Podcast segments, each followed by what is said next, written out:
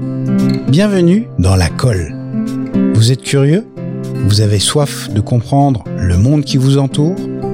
Alors, vous êtes au bon endroit. Si comme moi, vous pensez qu'on n'a jamais fini d'apprendre, la colle est faite pour vous. Sans se prendre au sérieux, je vous propose à chaque épisode de partir ensemble à la découverte de nouveaux horizons, d'idées et de profils inspirants. Je suis Pierre Barrault, j'ai créé, édité, produit ce podcast. Je suis également directeur général du campus Orléans de l'ISC Paris, école de management, membre de la conférence des grandes écoles.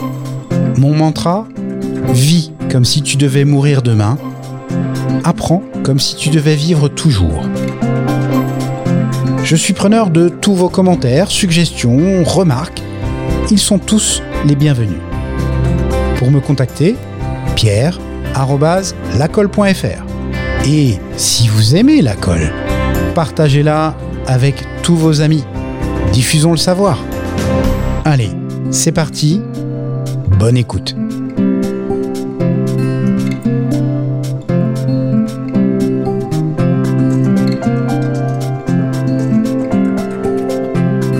Chers amis, bienvenue dans ce nouvel épisode de La Colle.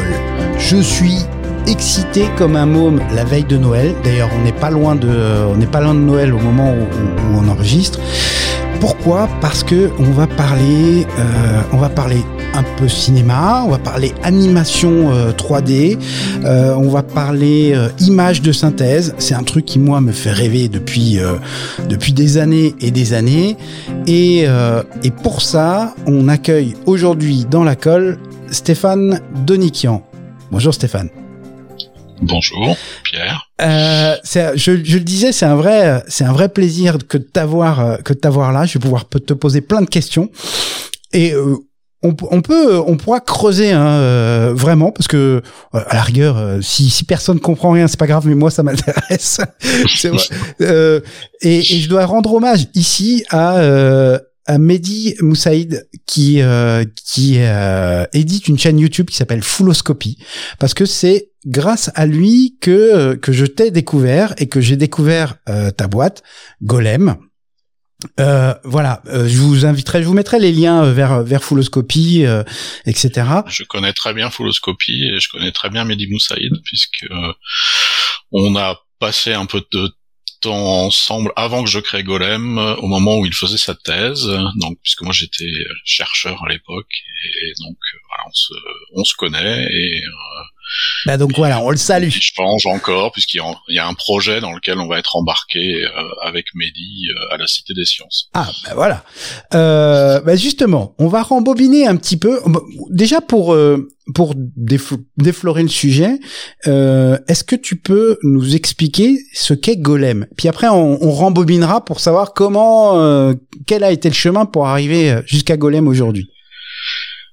Alors Golem, c'est un éditeur de logiciels qui est spécialisé dans l'édition de logiciels euh, de création et d'animation de figurants numériques, euh, euh, donc euh, avec un usage aujourd'hui pour euh, le cinéma, la télévision, la publicité et demain d'autres usages dont on pourra parler.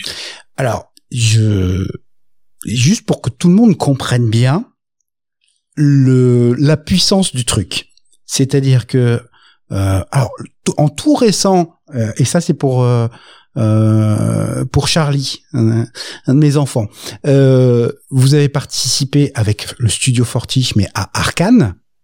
Ouais. Euh, pour euh, les fans, euh, les fans de Game of Thrones, euh, Game, Game of Thrones, euh, le, les hordes de marcheurs blancs, euh, les Immaculés face à Castle Rock, la fameuse scène des Dothraki qui encerclent Daenerys, tous les chevaux, etc.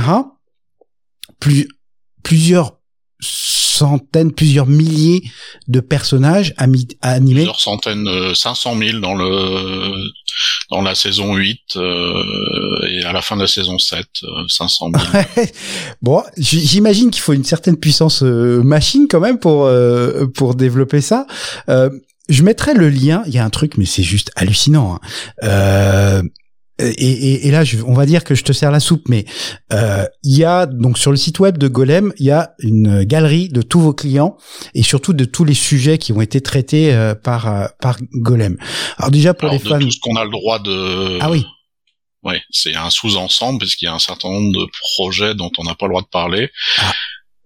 C'est-à-dire que t'es en marque blanche, c'est ça euh, derrière euh... C'est pas qu'on est en marque blanche, c'est qu'il y a des producteurs qui euh, ne souhaitent pas qu'on euh, divulgue les projets sur lesquels ah. on est utilisé. D'accord. ce que l'on voit sur notre site web, c'est la face euh, émerger de l'iceberg. C'est, il y en a d'autres euh, dont on n'a pas le droit de parler.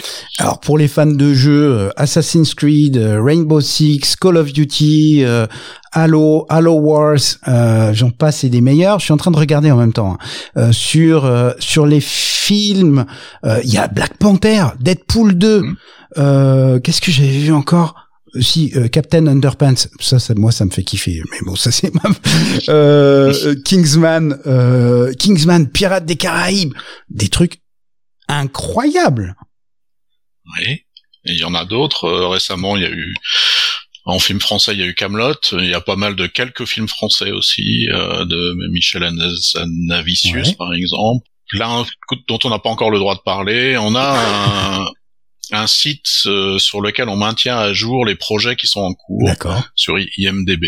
Hmm. Donc on tape IMDB Golem et on voit les, les films et les séries. Ah, il faut, que je me le note ça. Je vais, me, le noter IMDB Golem parce que alors IMDB pour ceux qui connaissent pas c'est la base de référence des films. Ok. Eh ben, écoute, je, je, chercherai le lien puis je le mettrai dans la dans, dans la description. Avec en plus de ça, euh, au-delà de, de, de, tout ce qu'on a pu citer, et honnêtement, allez regarder la galerie, c'est juste euh, hallucinant. Euh, c'est alors c'est un, un Emmy Awards. alors c'est les Technical Emmy Awards. vous en avez même deux. Deux, ouais. Parce qu'il y a deux académies qui décernent deux Emmy techniques. Donc il y a le Technology and Engineering Emmy Award qui est décerné par la NATAS, National Academy of Television uh, Art and, Science, je crois, et il y a le uh, Primetime Engineering Emmy Award qui est décerné par euh, l'ATAS, donc qui est l'Académie de la télévision de Los Angeles. On est d'accord que ça, ça claque quand même. C'est des belles, euh, des belles récompenses. Ça fait quoi?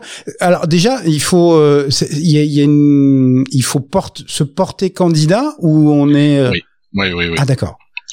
On soumet une candidature, après elle est étudiée, et les Américains sont très très sérieux dans leurs évaluations. D'accord.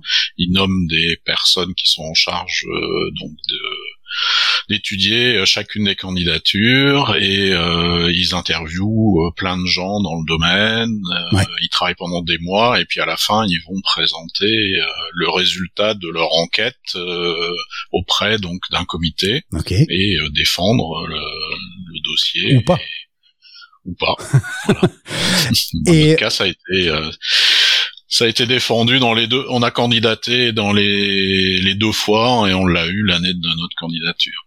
Bah déjà, ouais. bravo. Ça fait quoi quand on a, euh, je sais pas si c'est un coup de fil ou un email qui dit euh, qui dit vous l'avez? Ah bah c'est un saut de joie. Ouais. Euh, alors on est informé avant bien sûr. Euh, vous ne voyez pas, hein, mais Stéphane c'est pas un grand, un grand expansif. Quand il dit on saute de joie, j'imagine le truc. Euh, on est informé avant que ce soit euh, officiel, donc euh, après on boue pendant des semaines parce qu'on n'a pas le droit d'en parler. Là aussi c'est sous embargo. Ouais. Mais effectivement, ça, le jour où ça sort après, où il y a la presse release et là, après. Bah. Et, d'ailleurs, ça se voit hein, sur le. bah, si on tape ton nom ou tape, on tape Golem dans les actualités, bim bim bim, ça a enchaîné, ça a enchaîné les articles. Ouais. Et entre les deux, on a eu aussi euh, le prix de l'innovation de l'Académie des Césars. Ah, je l'avais loupé celui-là. Ah bah ouais. Ça, ça pose son homme quand même, au moins, mm. au moins sur le marché français. Euh... Ah. Il nous reste l'Oscar technique. C'est jouable ou pas Oui, c'est jouable, mais dans les trucs qui viennent. bah, il faudra, il faudra que ça, ça fait partie des, de nos objectifs, c'est de, de compléter la collection euh, avec un Oscar technique. Ok, ok. Et tout ça, alors, et il faut le prendre dans le bon sens. Tout ça pour une boîte où vous n'êtes pas si nombreux que ça, à Rennes, pour des Bretons. Alors, comment je dois le prendre Je sais pas. non, déjà, attends, on va, on va le faire, on va le faire comme ça. Euh, on n'est pas nombreux, ça c'est Oh. sûr. ok, mais, Mais euh, après, le fait qu'on soit en Bretagne, euh, c'est pas euh, dévalorisant quand même. non, non, au contraire, il y a une vraie qualité de vie. Il y a une vraie qualité de vie. Bon, on risque pas les coups de soleil, mais à part ça, il y a une vraie qualité de vie et à Rennes en particulier. Et en plus de ça, euh, euh, Rennes a- a ça que c'est euh, ça, bouge énormément, qu'il y a un tissu aussi académique et universitaire euh, qui est très fort euh, sur sur plein de domaines. Et justement, transition. Euh, toi, Stéphane, à la base, tu es tu es chercheur. Raconte-nous un peu ton ton histoire justement et ce qui a donné finalement après euh, Golem. Ah, mon histoire, c'est que je suis arrivé à Rennes euh, en 85 pour faire euh, des études d'informatique. D'accord. Euh, j'ai fait après, j'ai enchaîné avec une thèse. euh, à la fin de ma thèse, C'était quoi le sujet de ta thèse Tu te souviens? Hop, là, j'enlève Ah, il y a le chat qui passe. Il y a le chat qui passe dans le champ. Euh, donc le sujet de ma thèse n'avait rien à voir. Euh, C'était un outil d'aide à la conception euh, pour les architectes, D'accord. selon le point de vue de l'usager. C'est essayer de, dé- de décrire du point de vue de l'usager des espaces et avoir une approche déclarative. Et donc j'utilisais de l'intelligence artificielle pour euh, générer en fait euh, des espaces architecturaux à partir euh, d'une description. euh, Toujours avec de la visualisation euh, 3D. Alors il y avait de la 3D, hein, c'était déjà, euh, j'étais déjà dans une équipe euh, de synthèse d'images Ouais. à l'époque.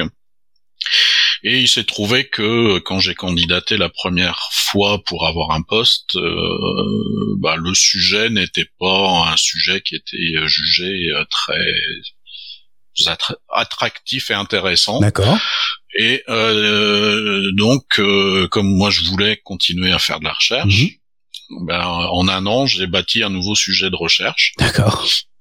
Et euh, à l'époque, euh, le sujet de recherche, c'était euh, sur euh, la modélisation du comportement des conducteurs de véhicules. Euh, parce qu'en fait, dans l'équipe, il y a des gens qui travaillaient sur la simulation mécanique, Mhm. et notamment sur la simulation mécanique de véhicules. Et il y avait un programme euh, qui existait à l'époque euh, à l'INRIA qui était euh, qui s'appelait Praxitel et qui travaillait sur des trains de petits véhicules électriques euh, autonomes D'accord. et il fallait euh, gérer l'interaction de ces petits trains de véhicules euh, autonomes avec le reste du trafic. Ok. Voilà. Et, et donc je me je me suis euh, penché sur le sur le, le sujet de la modélisation du comportement humain. Ouais. Dans un premier temps, du point de vue de, du conducteur de véhicule. Et puis bah après j'ai étendu ça à euh, bah, les véhicules ils interagissent avec des piétons donc j'ai commencé à travailler sur les piétons, sur les cyclistes, euh, travailler sur l'interaction multimodale euh, dans sur le projet de tramway à Nantes euh, et puis de fil en aiguille euh, bah, j'ai travaillé sur euh, de façon plus large sur comment on modélise les comportements humains et comment on fait des simulations qui intègrent bah, un certain nombre d'entités dotées de comportements. Et ça, ça, ça t'a amené. Alors, j'espère que je vais bien le prononcer. Au, au Bunraku Project? Alors Bunraku, oui, c'est une équipe de recherche que j'ai montée, qui était dans la lignée, dans la suite donc, donc de l'équipe dans laquelle j'étais avant, qui s'appelait le SIAM. Ouais. Et euh, Bunraku, l'objectif, c'était de s'intéresser à l'interaction dans des mondes virtuels entre des humains réels et des humains virtuels. Et donc de travailler à la fois sur les euh, tout ce qui est technique d'interaction, Mhm. donc les différentes modalités sensorielles d'interaction dans des mondes virtuels, Et euh, et puis ben dans ces mondes, euh, ils, ils sont pas statiques. Il faut, euh, on peut interagir avec avec d'autres entités, notamment avec des entités autonomes. Ouais. Et donc il y avait une dimension modélisation du comportement euh, donc de ces entités autonomes. Et, euh, et, donc on était une cinquantaine de personnes à travailler dans cette équipe. C'était ah ouais, c'est énorme quand même. Ouais, c'était euh, la plus grosse équipe de l'INRIA à l'époque.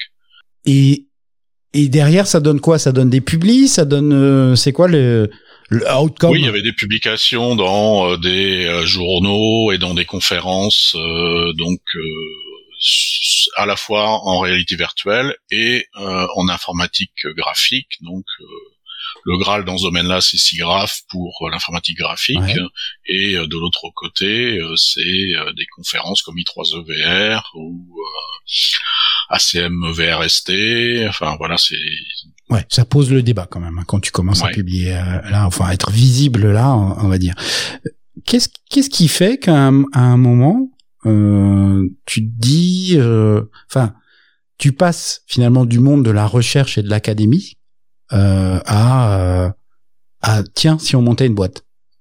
Alors ça s'est fait en plusieurs étapes. La première étape, c'est euh, on, on avait énormément de projets collaboratifs mhm. avec énormément euh, d'acteurs industriels français et étrangers, plus des collaborations académiques avec un certain nombre d'autres d'autres euh, universités, laboratoires de recherche dans le monde.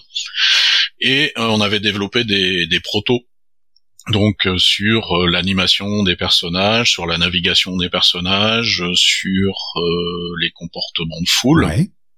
Mais euh, dans un laboratoire de recherche, on est limité aux prototypes. Oui. Et on commençait à nous demander euh, l'utilisation de ces protos. Donc on, ça prouve que c'était bien, c'était des bons protos. Oui. Il y a EADS qui voulait utiliser euh, notre mannequin euh, numérique pour des projets de réalité virtuelle. Euh, on avait travaillé avec avec PSA et Nexter sur de la formation à, à la maintenance. D'accord, ouais. Et en utilisant la réalité virtuelle. Mm-hmm. Et donc on forme quelqu'un dans des tâches collectives qui va interagir avec d'autres, et donc ces autres entités sont euh, bah, des entités autonomes. Et, euh, et donc tout ça, ça a mené à vouloir euh, industrialiser les protos. Donc j'ai d'abord commencé à chercher des partenaires, des éditeurs de logiciels. J'ai discuté pendant de mémoire à peu près un an, un an et demi. Mm-hmm euh, avec un gros éditeur de logiciels. Mais euh, à la fin, la proposition, c'était oui, ça nous intéresse, mais euh, l'équipe de recherche devra arrêter de travailler sur le sujet si on euh, achète la techno. Ah oui. Donc on peut pas tuer une équipe pour juste vendre la techno hmm. à un, éditeur, c'était pas possible. Donc ouais, ça, peut dépendre du chèque. Hein, bah, tu peux pas dire à, à, toute une équipe, euh, quand t'as 50 personnes, tu vas pas leur dire euh, bon bah du jour au lendemain vous changez de sujet de recherche parce que il y a un gros chèque qui arrive euh, mm. pour le laboratoire. Ouais, c'est un peu limite. Ouais. Ok, ok, ok, ok, j'ai rien dit. Euh, voilà, donc du coup, bah, l'idée est venue. En plus, euh, moi, ce que j'avais remarqué, c'est que bah, les gens qui travaillaient avec moi, euh, qui étaient doctorants ou qui étaient ingénieurs, qui travaillaient sur des projets, bon, bah, on a il y a très peu de postes euh, de permanents, de fonctionnaires, mhm. et euh, beaucoup partaient euh, à l'étranger ou partaient en région parisienne pour travailler après, parce qu'il y avait il n'y avait pas beaucoup de travail en Bretagne à l'époque. Mhm dans notre domaine. Et donc il y avait un double, une double envie, c'était ben, créer euh, de l'emploi en région sur ce sujet-là, mhm. et euh, et puis ben, industrialiser les technologies parce que ça faisait quand même 15 ans que je travaillais dessus avec d'autres, avec d'autres personnes dans l'équipe, et que bon, voilà, on avait envie que ce soit utilisé. Et, euh, et du coup, j'ai commencé à travailler sur un projet de donc d'entreprise qui valorise ça. Et euh, petit à petit, j'ai compris que ce projet ne pouvait pas être viable si je ne m'embarquais pas dans le bateau. Ah d'accord, parce que euh, initialement, tu disais bon, on, va créer ça, mais moi je reste, euh, Bah, ce que j'aurais souhaité, c'est ce qui se fait dans d'autres pays, Ouais. mais qui n'est pas possible en France, c'est de pouvoir euh, être euh, conseiller scientifique et de travailler à temps partiel dans l'entreprise et de rester Dans euh, le dans le laboratoire, Ouais. continuer à faire des recherches et en même temps de pouvoir euh, voilà. Et ça, c'est pas possible. C'était pas possible? Non, en France, euh, on peut pas être dans le public et dans le privé en même temps, D'accord. sauf dans certaines professions. D'accord. Ok. Puisque on peut être euh, médecin, euh, travailler pour un hôpital public et avoir un cabinet privé. Ouais. Euh, y- mais il y a des professions pour lesquelles c'est possible. Mais dans l'informatique, non. Mais mais pas. Oui, il y a en informatique c'est pas possible. D'accord. Donc euh, il fallait il fallait passer le pas alors. Il fallait passer le pas. Euh, et d'ailleurs, tu peux être concours scientifique d'une entreprise, mais tu, dans ces cas-là, euh, tu peux passer juste euh, une journée par semaine, et tu ne peux pas être euh, avoir euh, de rôle opérationnel dans une entreprise quand tu es concours scientifique. D'accord. Je comprends. Euh, tu es conseiller, mais euh, ça, ça se limite à ça. Ouais. Mhm. Mais tu peux pas avoir un rôle plus prédominant à l'intérieur d'une entreprise et en même temps continuer à travailler dans, dans un laboratoire. Donc, euh, bah, j'ai décidé de Le grand saut en avant. le grand saut et je le regrette pas. Mais t'es pas parti tout seul. J'ai lu quelque part que vous étiez huit cofondateurs. Oui, euh, donc il y avait euh, deux enseignants-chercheurs euh, qui étaient inventeurs de certaines des technologies que l'on a industrialisées, qui étaient concours scientifiques. Mhm. Et euh, il y avait cinq ingénieurs, donc qui travaillaient avec moi sur différents projets. D'accord. Ok.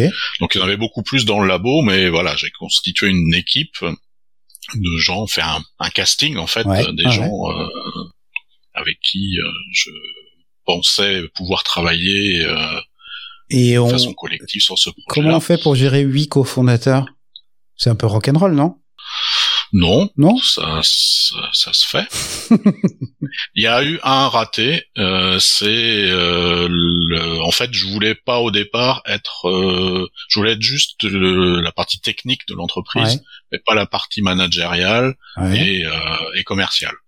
Et donc on avait cherché euh, à trouver un partenaire. Mhm. Donc il y a une personne qui nous a rejoint donc euh, euh, dans le projet initial, euh, au moment de la phase émergence, on a travaillé avec une personne. Euh, cette personne-là n'est pas restée. Après, pour la phase de développement et de vraiment de création de l'entreprise, on a travaillé avec une deuxième personne Ouais. euh, qui est restée un peu plus d'un an dans l'entreprise. Et puis après, on a été obligé de se, Se séparer. s'en séparer parce que ça ne matchait pas avec euh, ni avec le marché ni avec l'équipe. Ouais. Après, euh, j'ai cherché à recruter un commercial. Ouais. J'en ai recruté un. Ça n'a pas matché non plus. Ouais. Euh, J'en ai recruté un deuxième. Hein Ça n'a pas matché non plus. Il y, a, il y a comme un pattern là. Et euh, après, bah, finalement, on s'est aperçu que euh, on pouvait fonctionner autrement et qu'en fait, euh, on est sur un marché de niche et très techno C'est et vrai. qu'en fait, euh, l'apport d'un commercial pur, euh, Il peut t'ouvrir les portes, mais après en, en meeting et pour convaincre le client, c'est toi. Hein. voilà. Ouais. Et donc, euh, du coup, on s'est organisé autrement. Mais ça veut dire que euh, euh, vous avez dû, parce que vous sortiez, en gros, vous sortiez du laboratoire de recherche, euh, Ouais. vous êtes transformé, euh, euh, enfin, vous avez créé une société commerciale. Ouais. Et donc, euh, ben c'est pas du tout la même histoire parce que là, on va parler euh, justement de commercialisation, de, euh, de marketing produit, etc., etc. Pour tout, euh, pour tous les euh, les docteurs qui auraient des fourmis dans les jambes en se disant tiens, je vais monter une boîte, euh, ce serait quoi les, ou même de manière générale d'ailleurs pour des entrepreneurs ou des wannabe entrepreneurs, ce serait quoi tes conseils là-dessus? Euh, bah, on a on a appris beaucoup de choses. Euh, On s'est formé. Euh, à, bah, moi, je me suis formé à tout ce qui est euh, management, la gestion financière, euh, le crédit d'impôt recherche, Mmh. tous ces éléments-là. On a une personne qui s'est formée au marketing. D'accord. Euh, on, dans l'équipe, en fait, on avait des gens qui étaient passés dans le privé et donc qui connaissaient déjà, en fait, euh, le développement logiciel euh, dans des dans des structures privées et donc on a pu mettre en place euh, assez rapidement, enfin, des bonnes méthodologies de développement qu'on a fait évoluer au fur et à mesure. Voilà, donc on on a appris sur le tas. Euh, sur le tas. euh, ce qu'on a raté, euh, mais ça c'est par rapport à, au modèle de la l'investissement en France, c'est qu'on est sur un marché très techno, ouais. qui n'est pas très large en termes de taille de marché, mhm. et on a découvert une équation qui est euh, un marché de moins d'un milliard, tu n'iras pas. ça, ça n'a jamais été dit avant. Personne ne l'avait dit, c'est ça. Voilà, on nous avait pas dit que quand on choisit un segment de marché sur lequel euh, bah, on fait euh, en fait notre plage de débarquement, mhm que euh, ce segment-là et même les marches, les segments euh, collatéraux, euh, si tu, au final, tu n'adresses pas un marché qui est au moins d'un milliard, voire de plusieurs milliards, eh bien, les investisseurs ne suivent pas après quand il s'agit de faire des levées de fonds ultérieures. Ça veut dire que vous êtes, vous avez tout fait en autofinancement? Alors on n'a pas tout fait en autofinancement, mais il y a un moment où on s'est retrouvé euh, coincé. C'était euh, donc en 2016 où euh, on avait fait beaucoup d'investissements en R&D pour faire de la diversification sur d'autres marchés que donc le marché du cinéma. Mhm. Et bah, les portes des investisseurs se sont retrouvées fermées parce qu'à chaque fois qu'on présentait, euh, on nous disait oui mais c'est quoi la taille de votre marché euh, ah, bah, Revenez nous voir quand vous aurez un marché euh, d'au moins d'au moins un milliard. Parce qu'ils vont chercher l'effet de levier et puis ben si le marché est pas si gros que ça, l'effet de levier il va être plus faible. Oui, oui, c'est vrai. Mais après il faut aussi regarder le nombre d'acteurs qu'il y a sur un marché et je comprends, mais bon, ça ne nous avait pas été euh, donné euh, comme dans l'équation au départ quand on a créé. Et là, ça a été quelque chose de problématique. Euh, parce qu'à un moment donné, j'ai été obligé de licencier une partie de l'équipe pour maintenir mmh. le, bateau. Mmh. Mais justement, vos clients, parce que alors on a on a cité euh, les les euh, les grandes réalisations, mais derrière tout ça, euh, vos vos clients à vous, c'est qui exactement? Nos clients, c'est des studios d'effets spéciaux, d'animation et de jeux vidéo. Ok. Alors dans le jeu vidéo, on est aujourd'hui, on fait que des séquences cinématiques. Oui. Donc, mhm. mais on fait pas d'interactif. Mhm. pourra en faire avec la version 8 de Golem qu'on vient de sortir là, mais pour le moment on n'en fait pas. Euh, et donc c'est des voilà, c'est les studios qui euh, eux répondent à des appels d'offres euh, par les productions pour faire les, les effets spéciaux pour un film de fiction euh, pour faire euh, des publicités, donc euh, des effets de foule dans des publicités, remplir un stade par exemple, ça c'est un grand classique, ou des studios d'animation qui vont faire des films ou des séries d'animation. D'ailleurs, là de, de, A à Z. Justement en termes en termes de marché, c'est qui les premiers qui ont réagi? C'est c'est plutôt le cinéma, la pub, les jeux? Qui c'est qui a, qui a eu la première appétence? La première appétence, euh, c'est pour des séries télé. Donc le premier studio à être euh, avoir été notre client, euh, c'est un studio qui travaillait sur des séries pour la chaîne ABC aux États-Unis. D'accord. Et qui avait des besoins pour deux, deux, deux séries. Mais alors, tu vois, typiquement, eux, ils vous trouvent comment? Alors, ils nous ont trouvé parce que depuis le début, en fait, on allait à Sigraph avant. Ouais de créer Golem et on a continué d'aller à SIGGRAPH tous les ans. Of course. Et, euh, et donc euh, cette personne euh, du studio qui s'appelait Zoic, qui existe toujours le studio, euh, on l'a vu, à, on l'a rencontré à SIGGRAPH. D'accord. Et il nous a fait faire un après SIGGRAPH, il nous a fait travailler sur une preuve de concept pour montrer qu'on réussirait. En fait, il, avait besoin de peupler un aéroport. Donc il y avait une une série qui qui retraçait l'histoire de la Paname. D'accord. Et, et donc ça se passait dans plein de d'aéroports différents dans le monde. Et donc il fallait recréer à, à chaque fois l'univers avec euh, bah, des figurants en arrière-plan, mais qui étaient habillés euh, comme en Russie à l'époque, puisque ça se passait à l'époque de la guerre froide, ou euh, dans d'autres aéroports en Europe, aux États-Unis, ah ailleurs. Et donc il, voilà, il fallait pouvoir très rapidement mettre de la vie dans les seconds plans et les arrière-plans de, des différents épisodes de cette série. Je comprends. Mais alors, justement, est-ce que euh, tu tu peux essayer de nous expliquer comment ça marche? Comment on fait pour euh, créer une foule? Tu as, tu as dit tout à l'heure 500 000, 500 000 personnages. Et pour que euh, ce, ça ait l'air euh, réaliste, parce que c'est ça l'enjeu.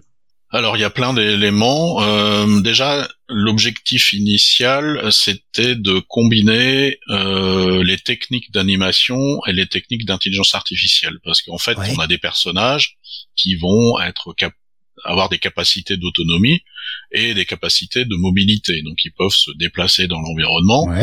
Euh, donc au départ, en fait, on faisait que de l'humain.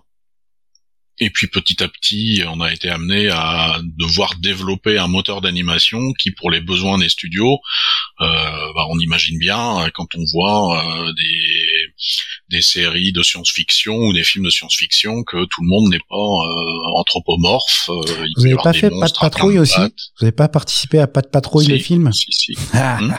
Donc des chiens aussi, par exemple. Ouais, ouais, bah on fait des, on fait des bipèdes, des quadrupèdes, mais on fait aussi euh, n'importe quel type de d'entité euh, avec euh, autant de, de bras, de jambes, de têtes que tu veux. Génial ça.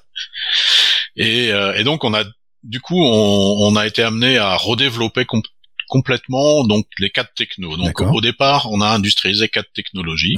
Une sur l'animation de personnages, donc qui ne faisait que du bipède et qu'on a étendu pour faire euh, compris n'importe quoi. Et euh, en fait, ce moteur d'animation, il a une, des capacités. Euh, l'objectif, c'est de ne pas avoir à avoir une base de données de mouvement extensible pour euh, tous les mouvements de tous les personnages de la foule parce que ça euh, c'est beaucoup trop coûteux pour un studio de devoir faire euh, énormément de captures de mouvements ou ou d'animation ah oui. donc pour avoir tous les mouvements de tous les personnages de la foule donc nous on a une approche générative c'est-à-dire qu'à partir d'un nombre minimal de mouvements on est capable d'en générer d'autres qui n'existent pas en combinant les mouvements que l'on a. Ok. Et donc vous avez constitué une bibliothèque comme ça. Euh... Alors c'est pas une bibliothèque parce que c'est vraiment un algorithme qui permet de le faire à la volée en fonction euh, des demandes de l'intelligence artificielle. Je vais prendre un exemple. Pour une marche, euh, une locomotion d'un personnage, mhm. on va avoir une marche lente, une marche normale, une marche rapide, une course, euh, des virages euh, de 15 degrés, de 30 degrés, de 45 degrés, mhm. un demi-tour, euh, et puis des phases de démarrage, on se retourne sur place, enfin voilà, quelques mouvements. déjà, si on a les mouvements pour tourner à droite par symétrie, nous on va générer les mouvements pour tourner à gauche. Donc ça limite le nombre de mouvements nécessaires. Et après, euh, l'intelligence artificielle pour un personnage va dire, bah là, je veux aller à une vitesse donnée et euh, tourner d'un angle donné parce que je veux me diriger vers une destination qui nécessite ça. On n'a pas dans la base de données des mouvements, on n'a ni euh, cette vitesse-là, ni cet angle-là on va regarder en fait les mouvements que l'on a qui sont les plus proches et on va faire une combinaison de ces mouvements-là pour euh, générer un mouvement qui respecte les consignes de l'intelligence artificielle. Ok. Ça permet d'avoir un mouvement euh, qui est plausible mm-hmm. et en même temps d'éviter d'avoir les pieds qui glissent euh, au sol parce qu'on va adapter un mouvement que l'on avait et ça fait des choses qui sont pas jolies. Donc là, nous, avec notre approche, on arrive à faire quelque chose de plausible et qui est en même temps euh, réaliste au niveau de, des empreintes au sol. Parce que ce qu'il faut savoir, c'est que dans, en tout cas de ma connaissance, c'est que dans les modèles d'animation, c'est un modèle qui est aussi sous contrainte. C'est-à-dire que typiquement, euh, le, le mec, il peut, enfin le, le modèle, il peut pas mettre sa jambe derrière la tête parce que il y a une contrainte, alors qui est écrite, qui dit non, le pied, il a telle rotation, etc., etc. Oui, il y a des butées articulaires à respecter. Il y a donc ça, alors à respecter euh, quand c'est un humain. Euh, on peut avoir euh, des personnages qui peuvent faire des choses très différentes s'ils sont pas hmm. hum, humains ou, bien compris. des mammifères. Non mais j'ai bien compris que ton, ton monde, ton monde n'était pas le mien, Stéphane. Il y a des trucs dans ta tête un peu bizarres. Mais donc ça, c'est des choses qu'on peut spécifier. C'est les donc les, les butées articulaires, donc les limites donc pour chacune des articulations. Après, il y a le contrôle euh, bah, pour les bipèdes euh, ou les quadrupèdes. Euh, bah, la gravité fait qu'il y a un contact au sol, yes. mais le sol n'est pas forcément plat, donc il faut aussi pouvoir gérer les contacts sur des sols, des plans inclinés, mhm. des sols qui ne sont pas plats. Donc ça, c'est des choses qu'on fournit aussi dans notre moteur d'animation nos personnages, ils peuvent tourner la tête pour regarder, donc il faut aussi qu'on puisse combiner un mouvement de déplacement avec euh, je regarde euh, quelque chose, donc je tourne la tête, euh, je veux en passant prendre quelque chose, donc contrôler un bras pendant que je suis en train de marcher pour prendre une bouteille sur la table. ah voilà, on, on, combine plein de choses. On peut synchroniser des mouvements. Par exemple, j'arrive à proximité d'une échelle et je veux monter à l'échelle. Il va falloir synchroniser le mouvement de s'approcher de l'échelle avec euh, la bonne transition jusqu'au mouvement de je monte à l'échelle. Et donc, euh, et en évitant qu'il y ait les pieds qui fassent n'importe quoi dans, au moment de la synchronisation. Si vous voulez voir ce que ça donne, euh, regardez les immaculés qui montent à la muraille de Castelrock, parce que ça c'est ça c'est Golem en dessous. Mhm. Et c'est bluffant, hein. franchement, t'as l'impression, enfin, quand tu te dis que tout ça sort euh, sort d'un ordinateur, c'est incroyable, incroyable parce que à, l'image, euh, tu euh, tu imagines que ok peut-être sur les arrière-plans etc ça a été ça a été démultiplié artificiellement, mais que même les premiers plans, mais enfin là c'est hmm. Golem même en premier plan sur sur les Immaculés qui montent à l'échelle justement. Ouais et euh, enfin des trucs incroyables. Donc en gros de l'animation, euh, de l'intelligence artificielle. il y a euh, l'intelligence artificielle. Donc il y a il y a plusieurs techniques. Il y a euh, le côté euh, navigation. Donc comment on se déplace dans un environnement. D'accord. Donc il y a il faut analyser la topologie de cet environnement pour être capable de déterminer quels sont les espaces navigables, quels sont les obstacles, et ces obstacles vont être différents si euh, c'est une souris ou un humain, euh, puisqu'ils n'ont pas les mêmes euh, les mêmes morphologies. Et donc on peut avoir des espaces de navigation qui peuvent être partagés, mais qui vont être différents en fonction des capacités des différentes entités qui vont évoluer dans cet environnement. Compris. Si c'est de l'eau ou un mur de briques, c'est pas la même la même réaction que doit avoir le personnage. Oui, et, euh, et, donc en plus il y a des entités euh, mobiles dans ces environnements, donc faut éviter les collisions avec les obstacles statiques, hmm. éviter les collisions avec des obstacles dynamiques, et euh, intégrer des règles de comportement. Par exemple, euh, si on est sur un trottoir à Paris ou à Londres, les gens ne s'évitent pas de la même manière puisqu'ils respectent les règles sociales et, et, donc dans un cas on va éviter en se déplaçant vers la droite, et dans l'autre cas, on va éviter en se déplaçant vers la gauche. Ok. Que on, on, reproduit en fait les règles sociales de, de la conduite qui, comme on le sait, sont différentes euh, au Royaume-Uni et, en France. Mais ça veut dire que ça, ça fait partie des éléments qu'on intègre. Euh, donc, euh, c'est-à-dire que tu donnes toutes les règles pour éviter les collisions, etc., etc. C'est-à-dire que et tu peux paramétrer, tu peux, de, oui. Et, euh, et, et donc euh, après il y a la planification, donc comment on planifie un chemin pour aller à un endroit, pourquoi on y va. Et donc on définit, on peut définir des objectifs euh, pour nos, nos personnages. Et, et après il y a des comportements collectifs aussi. Ouais on retombe sur la gestion de la foule là, ouais. Mais à un niveau intermédiaire, on n'est pas encore au niveau de la foule, on est au niveau des groupes de personnages. Euh, par exemple, une armée, euh, on peut avoir des gens qui vont marcher euh, en bataillon et qui vont devoir respecter le fait de se déplacer à la même vitesse que euh, leurs congénères, alors qu'ils n'ont pas la même morphologie. Donc, il faut qu'ils se synchronisent tout en ayant des, euh, des tailles différentes pour aller à la même vitesse et respecter une forme. Mais s'ils arrivent à proximité d'un obstacle, il va falloir que le, le bataillon, ce, ce, qui fait un carré, se sépare en deux, euh, si euh, l'obstacle est juste devant eux. Voilà, donc c'est des règles de comportement de groupe euh, qui sont utilisées notamment pour des batailles, donc puisqu'on a été utilisé pour reproduire la scène, la bataille de Waterloo par exemple. Et donc, ok. Pour une, un épisode d'une série anglaise. Avec une charge de cavalerie ou pas? Alors il y avait des cavaliers et puis il y avait des fantassins qui faisaient qui faisaient des formations rectangulaires et et donc ils sont poussés assez loin le réalisme de la reproduction de cette de cette bataille. Mais alors, ok, je, je vois l'animation, toute l'intelligence que tu donnes. Alors à chaque personnage euh, et, et à des groupes de personnages, euh, je pense qu'après tu remontes d'un niveau éventuellement pour avoir une intelligence et une logique à, à tout l'ensemble. Euh, ah, ah. Après, euh, ce qu'il faut voir, c'est que alors la différence euh, avec d'autres usages, mhm. c'est que dans le domaine du cinéma, les séquences sont courtes et donc on va pas passer, euh, on va pas décrire les niveaux de comportement sociaux.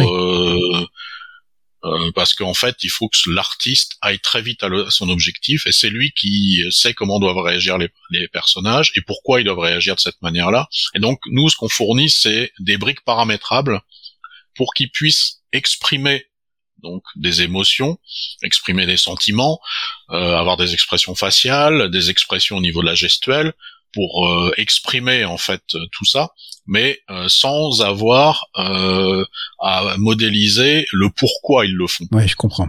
Ok. c'est une, des différences avec un de nos concurrents qui est Massive, donc qui est le logiciel qui a été développé pour faire la trilogie du Seigneur des Anneaux. Ouais. Mhm. Où en fait son approche c'est de d'avoir des des entités complètement autonomes et donc pour chaque euh, figurant, il faut euh, concevoir complètement le cerveau de ce figurant. Ok, d'accord.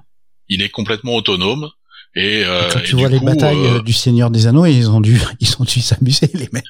Oui, et d'ailleurs, il y a un élément marrant dans une des vidéos, c'est que au moment où ils font des tests sur une bataille, mhm. il y a un certain nombre de de figurants qui s'enfuient du champ de bataille. C'est assez réaliste, tu me dis. Et donc après, il faut analyser pourquoi ils ont pris cette décision-là et modifier euh, pour que ça ne se produise pas. Et donc, euh, bon, ça c'est une approche, mais c'est une approche qui, euh, en fait, va fonctionner sur des pour des très gros blockbusters où tu peux passer du temps. Parce que déjà, euh, apprendre à servir de ce, logiciel, ça prend six mois. D'accord. Donc euh, voilà, c'est nous ce qu'on voulait, c'était démocratiser l'usage de ces de la simulation de foule pour que les gens puissent faire des sortir des plans de façon très rapide, euh, pouvoir faire peupler un stade en deux heures par exemple. Ah oui, c'est aussi rapide que ça. Ouais. Ok. Et Donc, peupler un stade avec des euh, des bons hommes à l'intérieur qui bougent, euh, qui. Euh, en fait, on fournit plein de choses qui permettent d'aller très très vite. On a des outils de placement automatique, donc on analyse la topologie du stade et on va pouvoir placer de façon automatique des gens bah, dans les gradins. on fournit des mouvements. on on gère aussi la diversité visuelle, morphologique parce que il faut pas, euh, on veut pas reproduire euh, l'armée des clones, on veut que ah bah, une population, il y a, y a beaucoup de gens qui sont différents, et, euh, et donc on fournit plein d'outils qui permettent de gérer cette diversité et de la contrôler, et même a posteriori de retoucher chacun des personnages un à un si on le souhaite. D'accord. Parce qu'on va pouvoir faire de la génération aléatoire. On peut donner des règles. On veut par exemple éviter qu'un personnage soit en short et en doudoune. Ok. Bon, on peut donner des règles comme ça d'habillage. Mhm. Euh, après, rien n'interdit, si quelqu'un a envie de s'habiller en short et en doudoune, de pouvoir le faire. Mais on peut définir ces règles-là. on peut avoir bah, des collections printemps, été, automne, hiver, de différentes époques.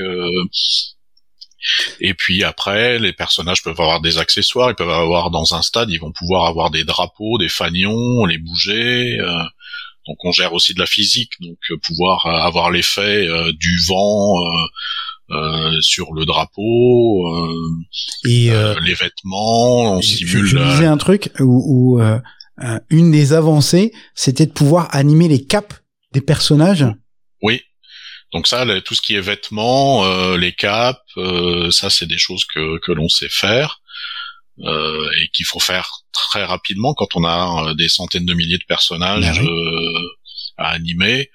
Euh, donc. Euh, Alors, je vous inviterai, je vous, je, je mettrai, enfin c'est sur le site de Golem, mais euh, typiquement il y a une rubrique assets où où il y a Stadium, City, Battle, etc. Et bah, vous avez un, exemple des des différents personnages avec différentes positions, etc. Et, et même avec des des animations aussi euh, différentes. Alors j'adore parce que euh, tu peux avoir une, animation euh, qui est sit and angry. Donc en gros ils sont assis et en colère ou ou ils sont debout et ils applaudissent etc. je suppose que tu peux chaîner bien sûr tout ça. Mmh. Ouais. C'est enfin c'est c'est un peu il y a la notion de créateur, mais c'est un peu Dieu, c'est un peu Dieu, Dieu. Tu peux tout, tu peux créer quelque chose d'incroyable, quoi on peut. Après, il faut, on peut pas nous tout prévoir. Donc euh, après, on fournit des outils et puis c'est les, les artistes qui s'en qui s'en servent et qui, qui créent leurs univers en fonction de en fonction des, des besoins. Et on essaie de de fournir euh, une palette d'outils qui permettent euh, bah, d'adresser tous les tous les besoins. Tu te souviens d'une demande incongrue ou d'un truc auquel vous aviez pas pensé? Oh, Ça arrive régulièrement. Mais du coup, euh, bah, on travaille dessus et puis on, on étend les fonctionnalités pour rajouter euh, des fonctions. Euh, par exemple, on a une demande pour un épisode de Game of Thrones où il fallait avoir des comportements spécifiques des cavaliers qui passaient entre des formations de, de fantassins. Ouais. Et et donc il fallait, euh, il n'arrivait pas à faire euh, ce qu'ils souhaitaient avec les comportements qu'on leur a fait proposer. Et donc on a développé euh, un, un, nouvel étage à notre fusée qui est la capacité euh, de créer ses propres comportements et après euh, de s'en servir.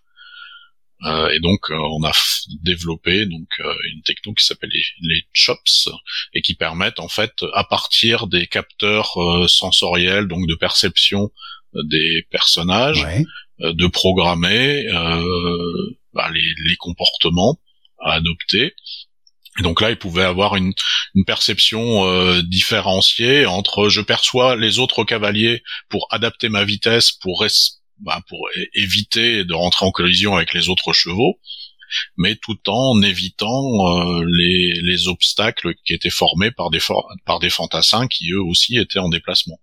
C'est c'est euh, c'est quand même, enfin j'arrête pas d'utiliser des superlatifs, mais euh, c'est d'une complexité sans nom tout ça. Alors c'est oui c'est complexe. Euh, c'est ce qui fait qu'on ait peu d'acteurs euh, à proposer ce genre de solution parce qu'il faut maîtriser un certain nombre de choses mmh. et il faut que ce soit super efficace. Ouais. Donc il faut à la fois avoir euh, aller chercher l'optimisation.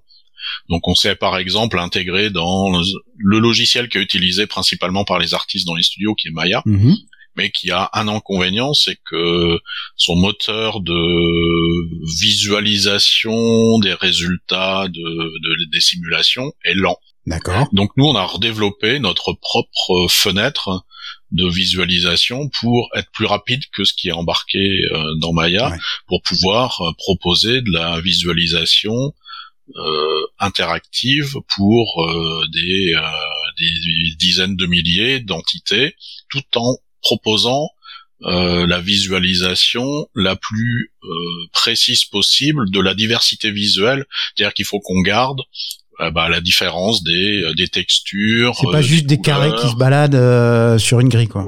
Voilà.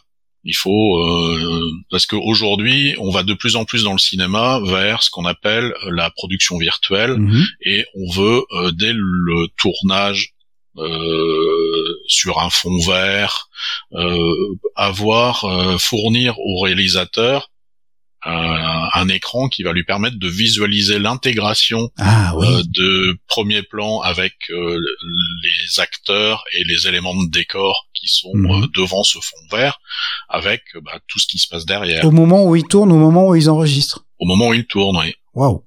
Et donc, eh ben, il faut que cette phase-là soit la plus réaliste possible alors pour ceux qui euh, connaîtraient pas trop le sujet, effectivement, euh, euh, avant le résultat final qu'on voit nous sur nos sur nos écrans, il y a plusieurs euh, il y a plusieurs phases. alors il y a les phases de modélisation, il y a les phases de texture aussi, et les phases de rendu. Et pour tous ceux qui sont essayés à Maya, par exemple, ou 3ds Max, ou voilà, ou d'autres, ça peut prendre la vie euh, de faire un rendu euh, un rendu final parce que là aussi sont des images qui intègrent euh, énormément de paramètres et donc vous avez des moteurs des moteurs de rendu enfin ça a l'air de rien ce que tu dis mais mais mais pour ceux qui sont déjà un peu frottés frottés à ça, le fait d'avoir un rendu très rapidement et d'une qualité acceptable, Enfin, c'est un gain, c'est un, c'est un gain phénoménal de euh, euh, parce que quand vous faites un rendu pendant 8 heures et qu'au bout de 8, heures vous vous rendez compte que euh, bah, vous êtes pas bon, bah, ça veut dire que vous repartez pour 8 heures derrière après la correction. Quoi. Et c'est ce qui fait que euh, maintenant euh, on commence à envisager, enfin les studios commencent à envisager euh, de basculer vers des moteurs de rendu temps réel des jeux vidéo. Ouais, type euh, Unreal. Euh... Voilà. Et donc nous aujourd'hui, c'est pour ça que euh, maintenant depuis euh, deux versions de Golem, on supporte Unreal. Ouais. Et on peut faire du rendu temps réel dans Unreal. Donc ça, c'est ce qu'on avait intégré dans la version 7. Mais maintenant, dans la version 8, on peut non seulement faire du rendu temps réel dans Unreal, mais on peut faire de la simulation temps réel interactive de full dans Unreal. Alors, question subsidiaire. Euh, il faut quoi comme puissance machine pour faire tourner tout ça?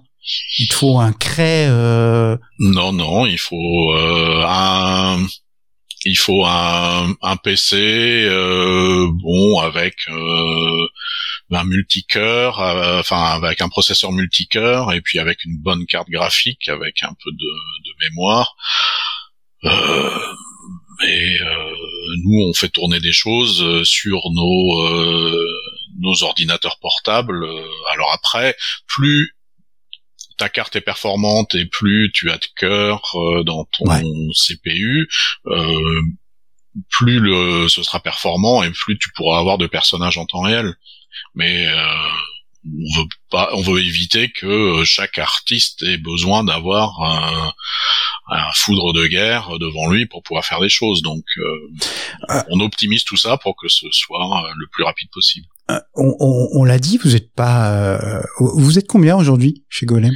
On est 6. 6, ce qui est pas énorme, mais il y a des, un nombre de sujets à connaître, à maîtriser, enfin un nombre de sujets d'expertise même qui est hyper important. Donc euh, un, comment on fait, comment on fait quand on n'est que 6 et, et deux, comment, euh, si jamais on doit chercher un septième, comment on le cherche? Alors, on a justement cherché un septième euh, qu'on va, euh, qui va arriver mi-janvier. Ça nous a pris quelques temps. Alors, c'est aussi parce qu'on allait sur un sujet euh, nouveau. Ouais. Euh, c'est nota, c'est le, le deep learning. Ah. ah. Alors, pour ceux qui connaissent pas, deep learning, non, non, je vais, face à un docteur en euh, informatique, je vais pas me lancer dans une définition. Hein. Donc vas-y, c'est à toi de jouer. Donc c'est euh, aujourd'hui c'est le deep learning c'est le synonyme de l'intelligence artificielle. Quand on parle d'intelligence artificielle aujourd'hui, euh, pour euh, la plupart des cas, en fait, on mentionne tout ce qui est ce qu'on appelle dans le jargon le machine learning ou le deep learning. Mhm. C'est de l'apprentissage profond, donc c'est des réseaux de neurones qui vont être des des approximateurs universels de n'importe quelle euh, fonction de calcul. Donc en fait, on a euh, un certain nombre d'entrées, on a un certain nombre de sorties, on a des données en entrée, on a des données en sortie, et entre les deux, il y a un modèle mhm. qui peut être plus ou moins compliqué, et en utilisant l'intelligence artificielle, on va apprendre le comportement de ce modèle et faire en sorte qu'on soit capable de euh, répliquer quasiment à l'identique le fonctionnement de ce modèle et euh, si on injecte euh, des données en entrée euh, donc à ce réseau de neurones, il va être capable de sortir des données de sortie qui sont similaires à ce que ferait le, le modèle d'origine. Il y, a, il y, a, un très bon exemple pour ça, c'est apprendre à une machine à reconnaître un chat d'un chien. à un humain, on montre cinq chiens, cinq chats et c'est fait. À une machine, on va lui en montrer 5000 de chaque il va et en lui disant ça c'est un chien et ça c'est un chat et il va créer son modèle comme ça euh, qu'on maîtrise pas forcément d'ailleurs la manière dont il, il, va créer ce réseau de neurones mais au bout du compte eh ben il sait reconnaître un chien d'un chat. Donc nous l'objectif euh, avec ce, ce qu'on a enfin notre projet actuel en cours qui s'appelle Golem Deep d'accord. c'est de proposer euh, au studio en fait des technos pour pouvoir euh, aller plus vite, augmenter leur la productivité des artistes, euh, en automatisant des tâches euh, jusqu'à présent ils faisaient à la main. Mm-hmm. Et euh, en permettant d'aller plus vite vers le résultat final créatif, par exemple euh, faire euh, du lip sync, donc de la synchronisation labiale euh, donc euh, en fonction du texte qu'un un, personnage euh, doit doit dire et de pouvoir générer de façon automatique une première phase sur un personnage quel qu'il soit, un cartoon. Et cest tu pourrais faire chanter une foule? On pourrait faire chanter une foule, oui. Et, euh, et donc l'objectif c'est euh, ça c'est un exemple. L'autre exemple c'est de quand on anime un animateur anime un personnage, il va utiliser ce qu'on appelle dans le jargon un rig. C'est en gros euh, un squelette plus plein de contrôleurs. C'est un peu comme une marionnette. On a plein de contrôleurs pour euh, faire bouger mhm, mhm. Euh, donc euh, le personnage, faire tout ce qui va être les expressions faciales de ce personnage, et euh, tout ce qui va être les mouvements du corps, la respiration, les muscles, et donc il y a plein de contrôleurs pour pouvoir euh, contrôler l'animation d'un personnage. Mhm. Et euh, sur des personnages compliqués, on a des centaines de contrôleurs à manipuler. Et ça, ça prend du temps. C'est-à-dire que entre le moment où on modifie un contrôleur et le moment où on voit le résultat, c'est pas instantané. Mhm. Parce que bah, il faut évaluer le rig, et, euh, et cette évaluation prend du temps. Et si, au lieu de prendre du temps, cette opération est instantanée, à chaque fois qu'il fait une manipulation, l'animateur gagne du temps puisqu'il n'a plus à attendre. Et, et donc sur une journée, euh, rien que le fait de linéariser en fait euh, en, en, approximant le comportement du rig de ce personnage, ça fait gagner du temps à l'animateur. Ce qui est, ce qui est précieux, euh, ce qui est précieux. Il y a, alors je sais pas si c'est de votre fait ou pas, ou si c'est vous qui avez inventé le, le, le terme, mais euh, j'ai vu en cherchant, en faisant mes recherches, etc., la notion de crowd artist. C'est, vous qui avez initié ce concept ou c'est un truc qui euh, euh, qui existait déjà? Parce que là aussi hein, je vous toujours rappelle au site web vous allez euh, si vous cherchez des gars qui maîtrisent euh, et qui savent créer des foules vous avez une liste de crowd artistes qui sont à peu près d'ailleurs partout dans le monde. Ça c'est juste bluffant là aussi. Mais justement il y a une communauté autour de, de, de Golem. Il y a une communauté autour de Golem. Il y a alors dans d'autres, pour d'autres logiciels, on passe, on parle plus de CROD TD. D'accord. Euh, parce que il faut avoir des compétences euh, en programmation. Ok. Et donc, il faut des gens qui aient un, un parcours pas seulement artistique. Qui dit comme mais- euh, technical director ou un truc comme ça Ouais, Ah, d'accord. ouais, c'est ça. Et nous, en fait, ce qu'on permet, c'est que des gens qui ont juste un bagage euh, artistique et qui savent utiliser, euh, euh, enfin, qui ont une formation Ouais. euh, dans une école euh, d'animation ou d'effets spéciaux, Mhm. qui savent manipuler euh, des logiciels 3D, eh bien, ils peuvent apprendre à se servir de Golem pour faire euh, des foules. Euh, et donc, c'est pour ça que je- pour nous, on parle de crowd artist parce que euh, un artiste peut euh, a accès aujourd'hui à la capacité de, de faire des plans de foule et de concevoir les comportements euh, de de ces foules. Et qu'il imagine lui. Donc sans euh, sans passer par deux trois lignes de code, voire plusieurs euh, Voilà. centaines. En fait, nous on lui fournit des, des outils qui sont facilement assimilables, euh, où en fait il va pouvoir utiliser des langages graphiques. euh, on a des éditeurs Nodo. Il a plein de plein d'outils Mm. qui sont paramétrables. Après, il va falloir qu'il apprenne la logique et, euh, et qu'il apprenne euh, le comportement des différents euh, outils qu'on lui qu'on lui euh, propose. Donc il y a une phase d'apprentissage quand même, de comprendre la logique qu'il y a derrière. Mais en termes de description, tout ce qu'il doit maîtriser, c'est euh, la logique booléenne, c'est euh, si, alors, sinon, euh, ouais, ça va. quand ceci, euh, euh, alors cela, euh, Ouais. euh, des tirages aléatoires, euh, des, des pondérations, euh, voilà, c'est Ouais. c'est pas des choses très Pas besoin de dériver voilà, des a pas intégrales besoin de faire de la logique matrices. ouais. floue Mm. comme avec Massive où là il faut euh, il faut savoir programmer euh, et euh, il faut maîtriser la logique floue, ce qui est Ouais. compliqué.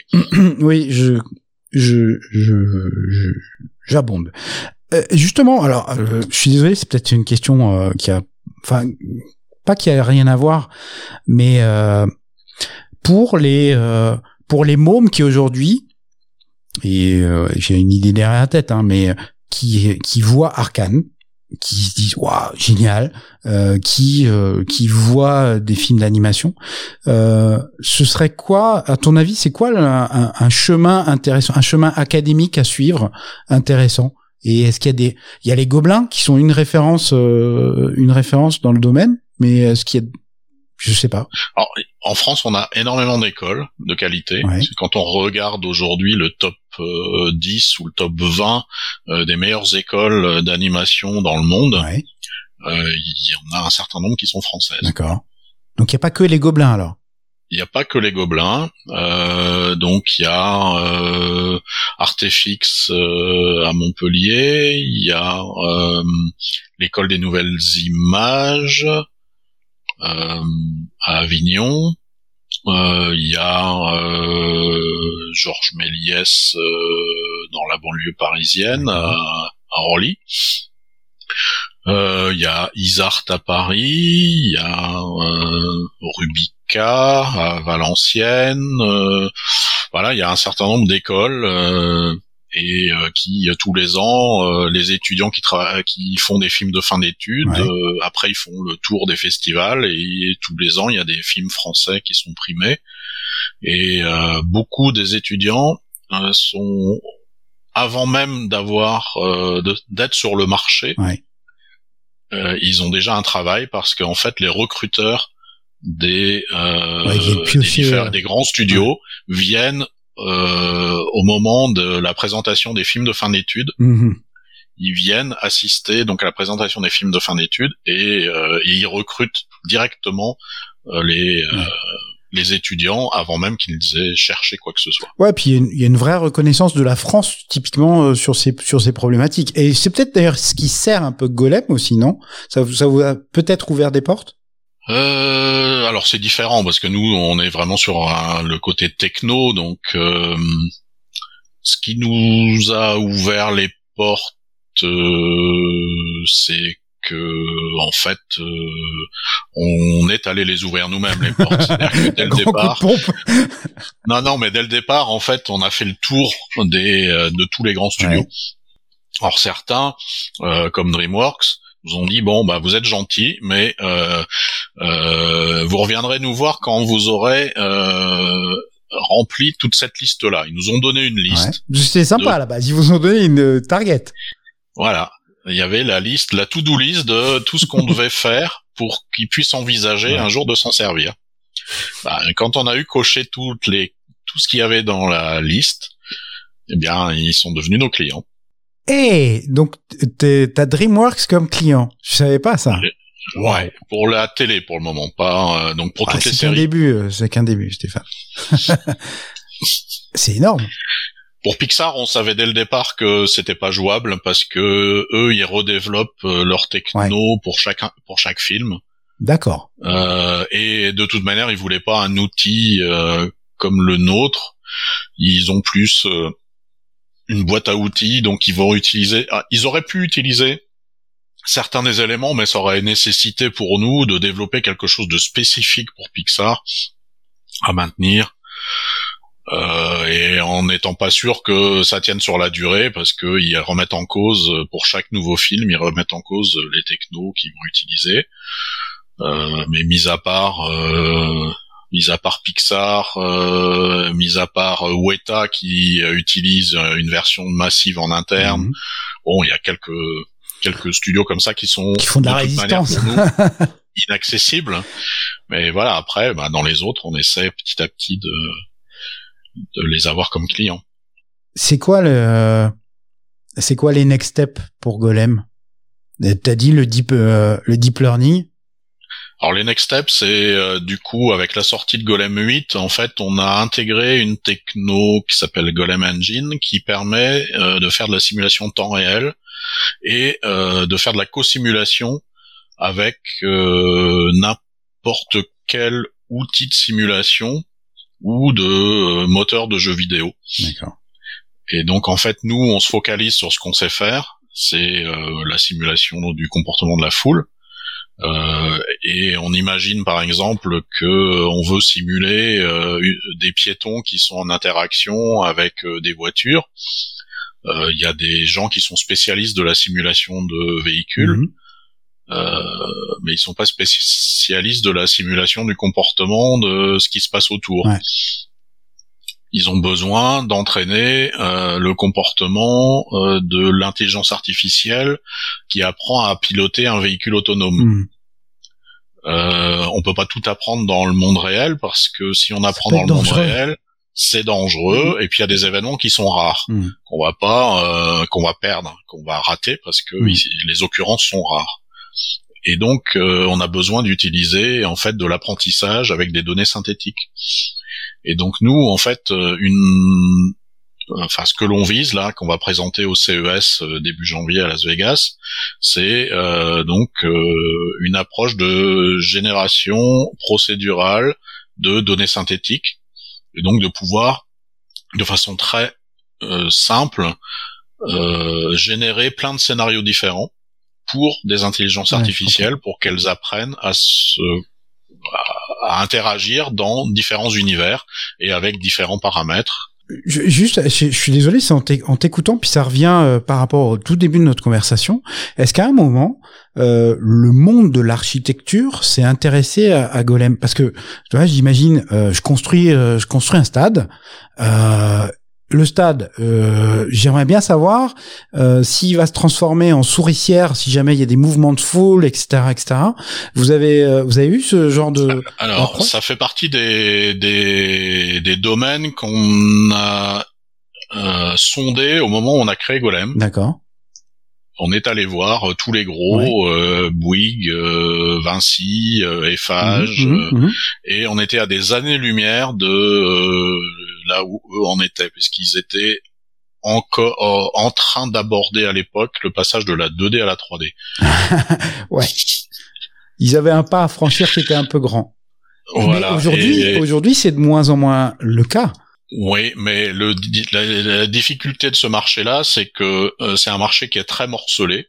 Il y a quelques gros euh, cabinets, quelques gros euh, constructeurs, bétonneurs aussi, mmh. mais il y a plein, plein de petits cabinets. Mmh. Et on a fait une étude de marché avec quelqu'un qui était spécialiste de ce secteur de l'architecture. Et ce qui est ressorti, c'est que en fait, il faut que nous on propose un outil, mais vraiment le plus simple possible, hmm. parce qu'ils n'ont pas en interne, ils n'ont pas d'informaticiens.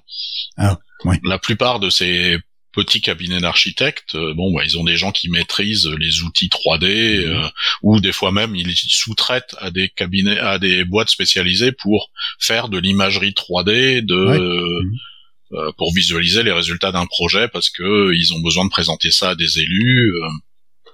et en fait, donc jusqu'à présent, en fait, ce marché-là, pour nous, il était il n'était pas atteignable parce que nos technos étaient encore trop complexes pour eux mais euh, ça fait partie des cibles qu'on pourra euh, adresser à terme. On a déjà des clients donc euh, qui sont dans le domaine de l'architecture, mais qui sont des très gros cabinets d'architecture. Hmm. Ok. Enfin, moi, je suis, je suis bluffé par le truc et mais mais tu vois, ça me alors pour euh, pour vous qui nous écoutez et qui ne voyez pas Stéphane, en fait, je pense que derrière lui il doit y avoir une affiche de Anki Bilal. Euh, c'est ça ou pas? Oui.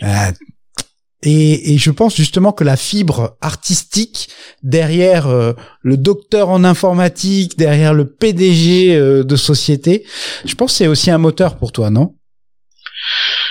Oui, alors euh, pour moi, le, la culture est un élément euh, primordial. Euh, mm. Je peux pas passer une journée sans lire. Euh, je suis cinéphile. je m'intéresse à, la musique, à la peinture, au théâtre. Et ça fait quoi quand tu es dans une salle de cinéma et que sur l'écran, tu tu sais que c'est toi, enfin que c'est Golem, on va dire. Euh, Après 20 euh, ans, ça fait c'est une aventure de, de 20, 25 ans, 30 ans quasiment. Oui, enfin, Golem n'existe pas depuis. Non, mais dans ta tête, dans ta tête, ça y est. Oui, ouais. Ça fait quoi? Bah, Alors, déjà, euh, je mon côté cinéphile fait que les films que je préfère, c'est plutôt des films sans euh, les technos de Golem. c'est pas de bol. Après, euh, c'est plus cinéma euh, nordique, euh, c'est ça oui, Bergman ou, euh, ou Sokurov. D'accord, ok. Ouais. Donc, mais oui, j'aime bien le. Tu sais que tu tires une balle dans le pied là, hein T'es en train de te tirer une balle dans le pied. Non, non, j'aime bien tout type de cinéma, mais euh, je suis plus porté vers le, le cinéma, on va dire un peut-être un télo plus que le cinéma. Euh, que du gros blockbuster qui tâche. Euh, voilà. bon, par contre, il m'arrive de bon, d'apprécier euh, des films dans lesquels on a a pu intervenir ou des séries. Je sais pas, t'as regardé Game of Thrones quand tu vois Game of Thrones ah sur bah, ta télé, tu fais waouh quand même quoi. Oui. Non, pas plus que ça. Oui, j'ai regardé aussi les épisodes de euh, Love Death Robot, puisqu'on est aussi utilisé dans Love Death Robot. Euh, par contre, euh, je vais pas me jeter derrière euh, Squid Games. ouais, je comprends. Dans lequel on est aussi. Ah oui, aussi. Hmm. Ouais. En fait, là, t'en profites pour placer toutes tes références. C'est bien, mais enfin voilà, je, il y, a, y, a, le côté pour moi, il y a le côté bluffant de, de, de la techno parce que euh, parce qu'elle a énormément évolué aussi. Euh, Parce que arriver à faire des trucs comme ça, euh, il y a il y a 20 ans, euh, il y avait besoin de, de, de puissance machine, de, de euh, et d'expertise, enfin une expertise de fou furieux qui était juste inabordable pour la, pour la plupart. Et là, il y a une vraie une vraie logique de démocratisation aussi. Alors démocratisation mhm. avec toutes les guillemets qu'on y met, mais quand même, tu l'as bien expliqué vis-à-vis de Massif par exemple.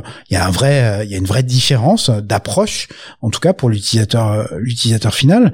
Enfin voilà, il y a le ce, ce, petit monde là, alors on a bien compris que le, le marché faisait pas plusieurs milliards de dollars, mais quand même, euh, ce petit monde là et qui est très visible euh, et euh, a, changé, a changé complètement.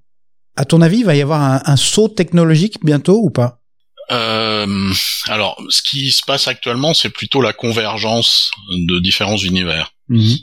C'est que jusqu'à présent, on avait l'univers des studios euh, d'effets spéciaux et des studios d'animation. Ouais. On avait l'univers des studios de jeux vidéo. Euh, Il y a un, un gros mot euh, que certains emploient en ce moment qui s'appelle métaverse. Bah, bah ouais, excuse-moi, mais ouais. Ouais. Euh, et euh, tous ces acteurs-là, euh, plus tous les euh, les gros acteurs, euh, donc euh, à la fois les fabricants de cartes graphiques, euh, les fabricants, enfin les développeurs de de moteurs de jeux vidéo, etc. ils travaillent tous sur cet univers-là, et en fait, c'est la capacité de générer des mondes virtuels parallèles à notre monde réel dans lesquels euh, nous en tant qu'humains on va pouvoir euh, interagir on va pouvoir jouer euh, on va pouvoir aller assister à des concerts virtuels. Et donc en fait cet univers là il va falloir le gérer et le peupler. Et, donc ça veut dire qu'il faut à la fois combiner les techniques du jeu vidéo les moteurs qui sont utilisés par euh, ces jeux vidéo Mhm. et euh, des capacités euh, donc euh, d'animer euh, les avatars, mais pas seulement que les, euh, pas seulement les avatars, parce que si on est le premier à arriver et que l'univers est vide, se un peu euh, c'est seul, pas- hein. voilà, ça va pas être euh, très attractif. Donc il va falloir aussi avoir des, des personnages euh, Mm. autonomes qui vont euh, qui vont être là. Euh, donc c'est euh, c'est euh, l'équivalent de ce qui a déjà été fait. C'est pas une nouveauté, ça a déjà été tenté avec euh, Second Life. euh, Il y a déjà eu des expérimentations dans le passé. Et là, il y a Euh, une place pour que, Golem. bah, disons que nous, on peut, euh, oui, on travaille aujourd'hui avec plusieurs acteurs euh, qui aujourd'hui euh, visent le métaverse. Euh, Epic Games avec Unreal, euh, Nvidia avec Omniverse. euh, Ma- Maintenant que vous avez une reconnaissance, alors il y a la reconnaissance du marché, vous avez la reconnaissance de vos pairs, euh, puis il y a là, enfin avec toutes les références qu'on a, on a citées là, est-ce que tu as des euh, des investisseurs qui qui grattent à ta porte? Non. Non? on est trop petit. Ouais, c'est toujours euh, toujours la même idée, mais bon, si jamais il y en a un qui nous écoute là et qui aurait envie, tu lui tu lui claques pas la porte au nez, tu l'écoutes. Euh, Je l'écoute, oui. Euh, disons que nous, ce qui nous freine aujourd'hui, dans tout ce qu'on a envie de faire, c'est les moyens Hmm. qui sont nos moyens à 6, bientôt 7. Euh, et donc, euh, voilà. Donc, on- on- là, on va, euh, on a été, on est lauréat d'un programme euh, qui s'appelle Confiance.ai. Donc, ça a été annoncé euh, la semaine dernière. Donc là, on va avoir un peu d'argent pour travailler euh, avec euh, Ouais. avec des gens comme Renault et Valeo sur euh, les véhicules autonomes euh, sur l'année prochaine.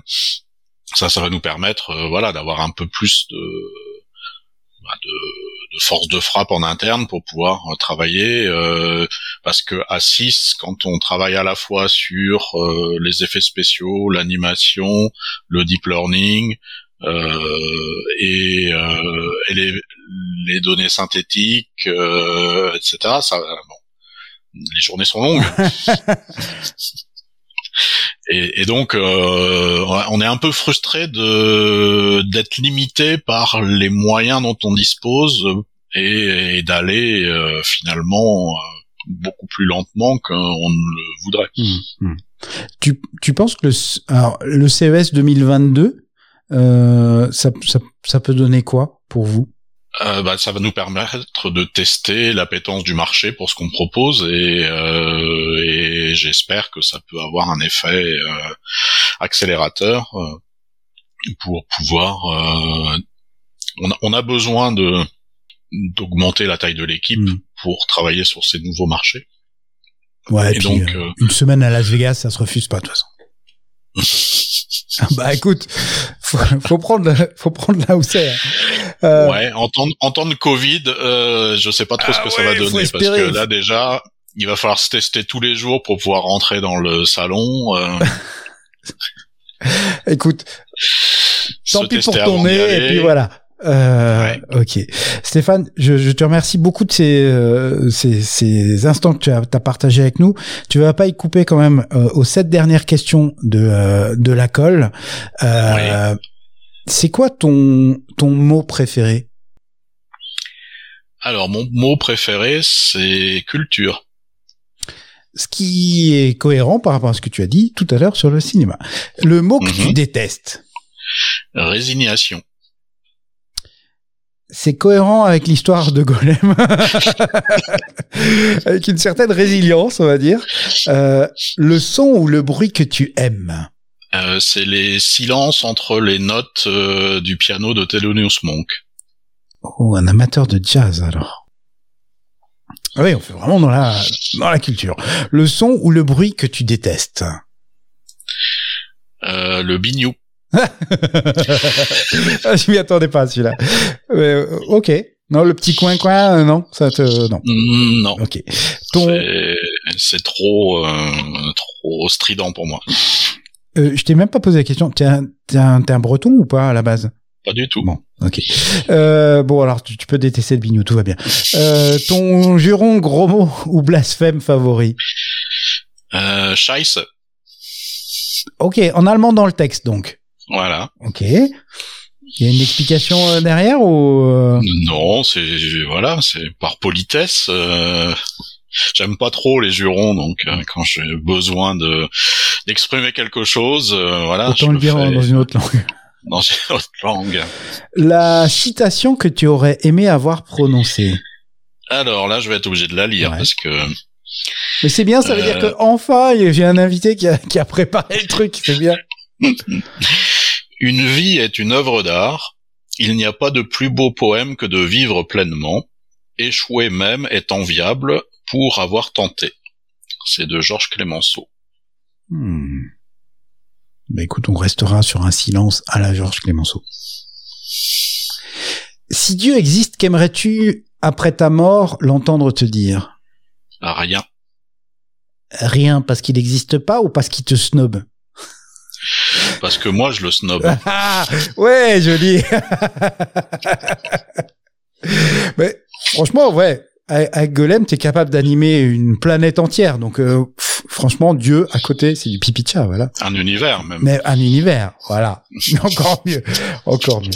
Euh, Stéphane, un grand, grand, grand, grand merci. Euh, et tu vois, on n'a même pas été dérangé par par la livraison, par le ding dong de la livraison. Donc, c'est en encore plus génial. On souhaite, euh, je souhaite longue vie euh, à à Golem. Et pour vous qui nous écoutez, ben quand vous voyez un truc où il y a, il y a, il y a plusieurs milliers euh, de figurants, dites-vous que bah, derrière, euh, c'est peut-être, c'est peut-être Golem, c'est peut-être euh, les Ren Rennois, on dit comme ça Rennais. Les Rennais. Oh, mon Dieu. je me flagellerai plus tard. Les Rennais, oui, c'est vrai. Euh, les Rennais de Golem qui a, qui a derrière. Et euh, bah voilà. Merci beaucoup, Stéphane. Avec plaisir. Bye bye. Bye. Bravo, vous avez tenu jusque-là. Merci de votre écoute. Si vous avez aimé cet épisode, partagez-le sur les réseaux sociaux, allez mettre 5 étoiles et des commentaires sur les plateformes de podcast. Abonnez-vous, abonnez-vous à notre newsletter. Et dans tous les cas, à très bientôt pour un prochain épisode de La Colle. Et n'oubliez pas, tout est possible à qui rêve, ose, travaille et n'abandonne jamais.